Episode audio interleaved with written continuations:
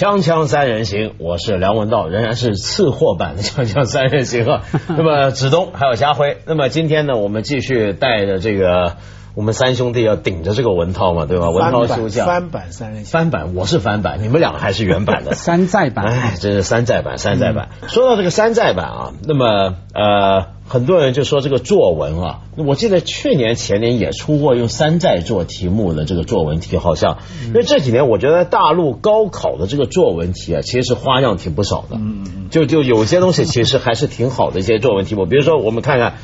呃，前天不是高考吗？前天呢，这个高二零一一年高考呢，大家最关注的就是作文的题目。这个作文题呢，为什么每年高考大家都是盯着这个呢？我觉得主要理由就是因为别的题目很繁琐，大家不会仔细拿出来看。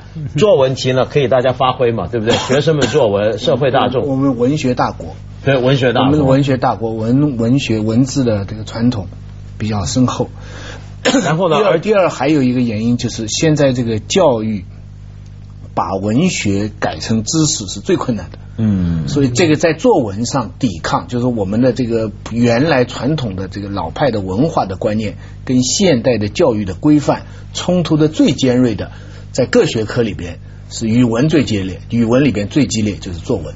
嗯，那么而且这个作文比较自由嘛，对对不对？它最最难，而且呢，因为它自由呢，所以呢，变成了就是整个社会呢也都可以介入讨论。对，比如说我给你们念念看，呃，今年的高考作文题，先看全国卷，全国卷的作文题呢是两份两份卷嘛，一个是材料作文，那个先先不管它。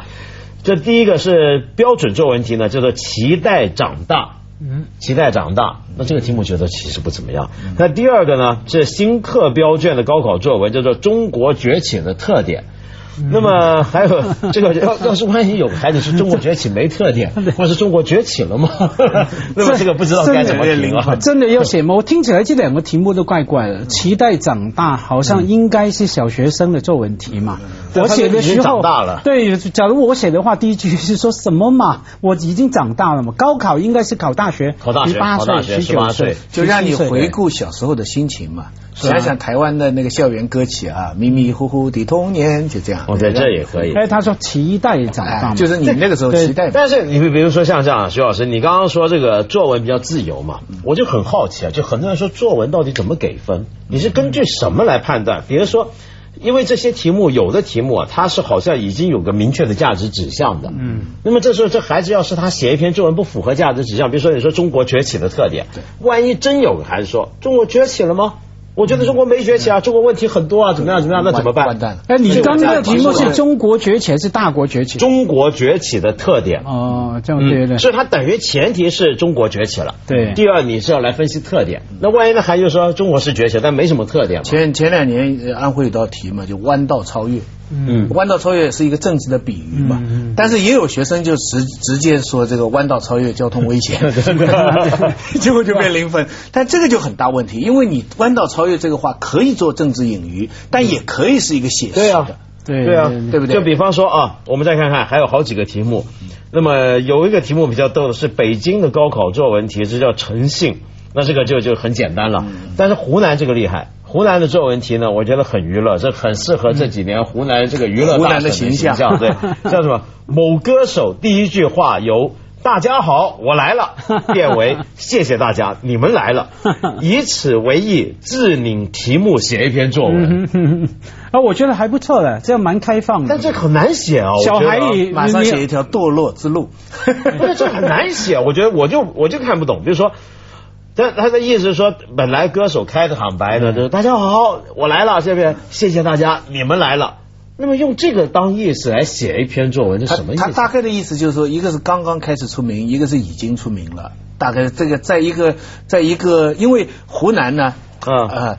大大半个省的人呢，都准备参加快快男 超女，他们都有这样的一个 经历，都有这样的经历，都有这么六十四进五十三的一个选拔赛，对不对？对对对对。所以这方面大家都有感性认识。没有，他这个题目我觉得蛮好写的，因为这个是说你可以谈他背后啊整个社会变迁嘛，也不一定是说那个歌星出名还是不出名哈。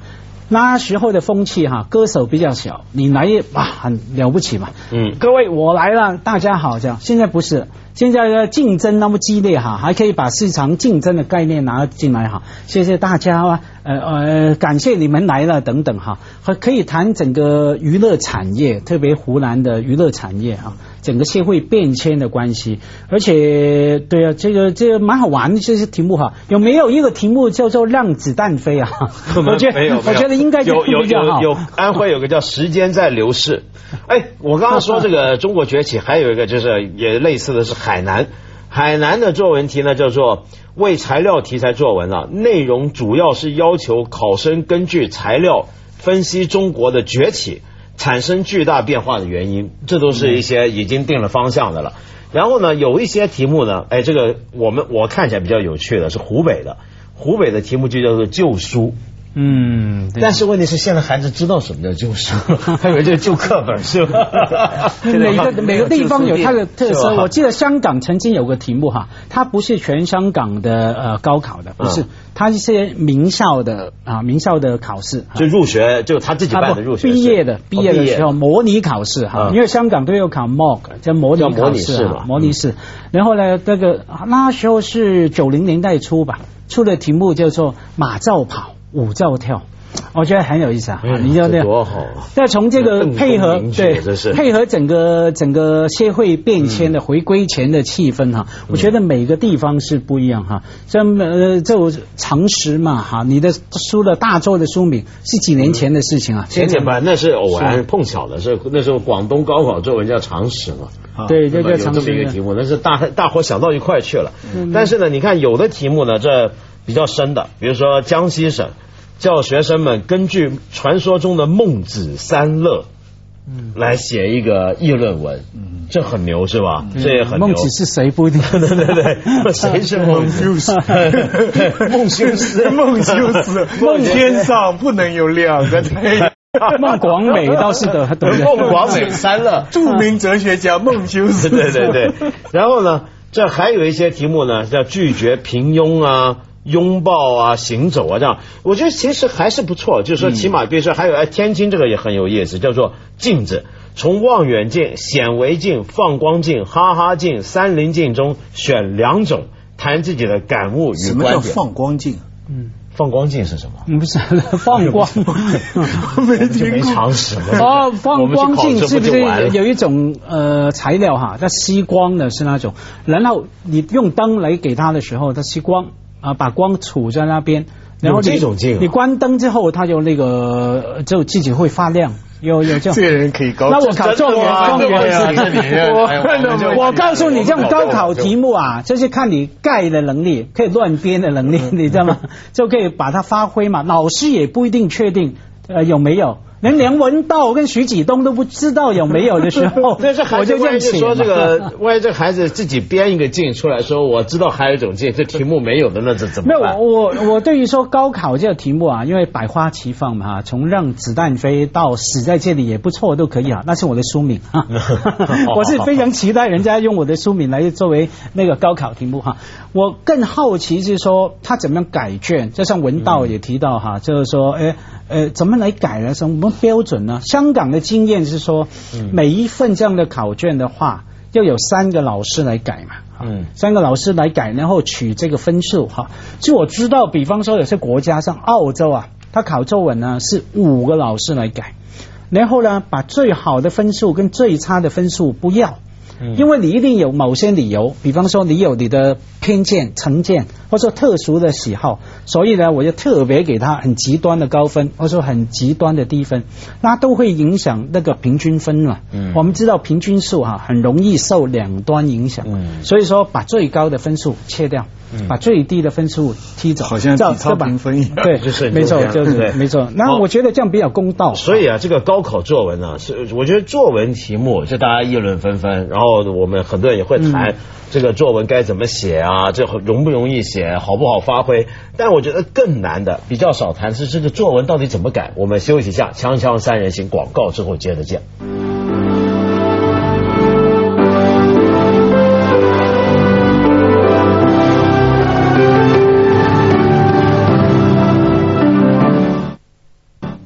不我就你说这个高考作文不好改，我就想起来以前八股文就好。嗯你看八股文那个，当然也有也有这个主观因素来决定什么叫好，什么叫不好，对不对？但是相对来讲，八股文很客观，嗯就它的各个标准都在这个文章的题材上已经决定了。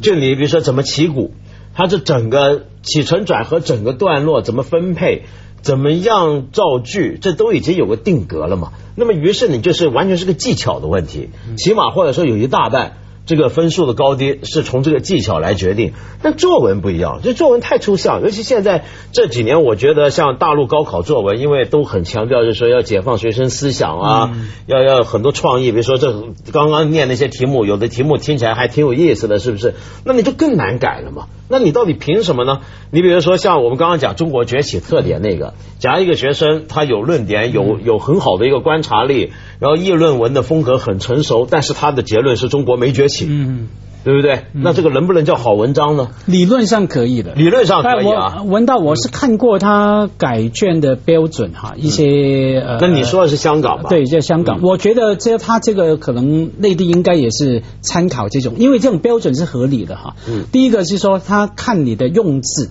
嗯有没有用错字、用错标点符号、基本的文法，嗯这是有一个分数的或者懂不懂得分段？啊，不分段那个啦，这是结构。嗯第二个标准结构，你那个起承结结呃起转合呃转合的哈安排的结构哈，第一个是用字基本文法，第二个结构哈，然后第三个呢立论。嗯 OK，理论上可以的。比方说，你最后结论是说中国没有崛起，也不应该崛起，也永远不要崛起，可能是这样的哈。嗯假如逻辑上说，按道理来说，只要你的论据充分，你的 argument，你的你的推论很严谨的话，他那个是应该给你分数的哈，应该给你分数。然后还有一个部分呢，最后一个部分可能占的比重没有那么多，可是重要的，看你用的字。那个字跟第一部分的文法对不对？有没有用错？不一样哦。前面是最基本的，有没有用错字啊？写错字、笔画等等。后面看文对采，，没错，这就是文采。看你用的字很敏感，比方说你形容一个房子，穷人的房子哈，假如每其他人都是写说这个房房子很吵、很简陋啊，也没错，也对。可是你懂得用很破落、破败哈，或者说有用模仿张爱玲、钱钟书这样打比喻的哈，反呃那那个部分也给你加分。所以说基本上有四个。嗯严格来说哈，你有没有遵守这很难说。高考怎么写呢？这个牵涉到中学的这个语文怎么教，嗯这个其实是一个大问题。我们国家就像你说考八股的传统到现在，嗯中学的语文课大牵涉到国家政治方向，小牵涉到这个其实也不小了，就是大家的道德观。所以全社会每次中学的教材改一点，大家都嗯九八年是香港，九九年是台湾，嗯。零一年是大陆，三个地方不约而同的从一纲一本转成一纲多本。嗯一纲一本就是说一个提纲，嗯一本经大家的教教科书。现在三个地方都是一纲多本。对，我们最近开了一个会讨论这个事情，各地的反省不一样。香港的反，台湾呢只是蓝绿翻来翻去，所以搞了很多争斗。对嗯香港现在呢，他把原来的范文阅读呢嗯改成了单元教学，就以前呢嗯你就读一个背影啊、荷塘月色啊，从头读到尾，现在不是了。现在你这一部分就学文章的开头，他给你搞了五六篇文章的开头，每篇文章怎么开头？哎，拆开来，拆开来，这个专门学开头，然后另外一一部分呢，就 专门写，比方说结构。啊，这文章怎么结构？什么？有一部分什么专门搞搞搞结尾或者什么什么。那这样一来呢，他就是背后大背景就是要把文学变成知识。嗯。变成可以考核，对因为香港的教育背后这个想法是职业培训。对我们不是，尤其是中学语文课，它不是中国文学课。嗯我们不是教你文学，我们是教你用文字的能力，语言的能力用语言文字。所以呢，他把你变成一个可以考核的这么一套可是东西。问题是为什么？我觉得现在香港你是语文能力越来越糟了，这么搞。所以呢，你听我说下去。所以嗯香港的学者呢，讲到这个一纲多本呢，他们反过来怀念之前的一纲一本，他们说至少那个时候我们还有几篇文章是完整的吗？对，我们还有几篇好文章是读过一辈子记得，现在全是支离破碎。开头。可是中国大陆的老师呢来呢，一听到大陆现在也要回到一纲一本嗯，可是他们谈虎色变。为什么？他们因为大陆一回到一纲一本的话那就是又是《满江红》放在第一篇的，嗯对吧？你说这个中国学习完全是政治化的，因为大陆的教材，这个中学以前我跟你讲，里里边人讲了个故事，非常生动。以前那个这个课本的教材里边有个叫《列宁与理发师》，是是是是，对不对？这个大家都背的嘛。嗯有个学生比较有创意，跟老师说。列宁有头发吗？需要有理发师吗？对那这种就是中国没有崛起的这种人了。这个老师呢，要把这个故事讲回来嘛。嗯他知不知道聪明绝顶啊？没头啊，像像文道这样的人都是很聪明的嘛，对对对不对？绝顶了。没想到这个学生啊还反叛，他聪明绝绝绝顶。他说，那那他讲讲讲讲讲，他那个讲下去啊，那个老师的心就在那荡啊，你明白没？你说这真事儿啊，他就那个老师最后就把他就压住了按下去，啊不让他讲了。这个这个这，因为你想嘛，你不是说光头就聪明嘛，对那么他当然就讲 讲。不过这个其实也可以解释的。这个列宁与理发师那个故事，我后来我想，我也想过这个问题啊。后来我明白，他这个理发师就是平常英文讲那种 barber 嘛，嗯那种人他不是光给你理发，他理胡子，嗯，对不对？那是很有胡子啊，其实他就是一个在留后有一啊个苏联的作家编出来的，对，没错，就卫啊，个嘛什么什么什么。对嘛？好，香江三人行广告之后接着谈作文。